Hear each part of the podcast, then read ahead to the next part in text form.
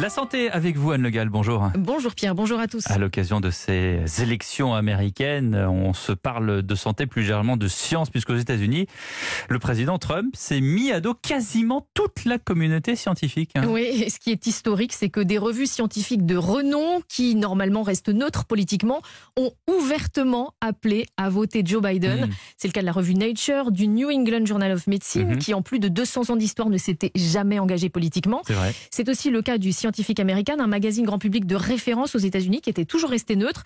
Donald Trump est le président le plus anti-science qui n'ait jamais existé, estime un historien. Il faut donner à Joe Biden les moyens de rétablir la confiance dans la vérité, la science et la démocratie. Peut-on lire dans un éditorial au vitriol de la revue Nature? Mais qu'est-ce qu'on lui reproche à Donald Trump?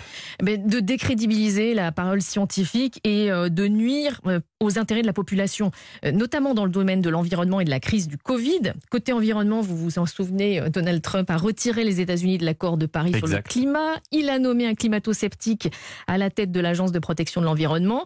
Côté santé, eh bien, euh, la gestion de la crise sanitaire, que ce soit pour le port Mhm. du masque, pour les traitements, pour les vaccins, elle est qualifiée, cette gestion, de désastreuse par les scientifiques. Le taux de mortalité aux, dû au Covid aux États-Unis est l'un des plus élevés de la planète et les scientifiques euh, lui reprochent aussi d'instrumentaliser la recherche, comme avec la promesse d'un vaccin pour son élection.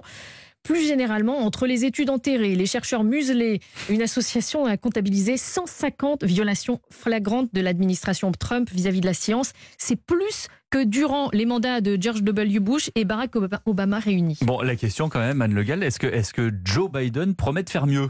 Alors, il propose en tout cas un programme basé sur des faits scientifiques et qui vise à protéger euh, la santé, l'économie et l'environnement. Et il promet aussi d'investir sur 10 ans l'équivalent de 1700 milliards d'euros dans des fonds fédéraux pour l'environnement et les énergies propres, avec pour objectif de parvenir à la neutralité carbone en 2050.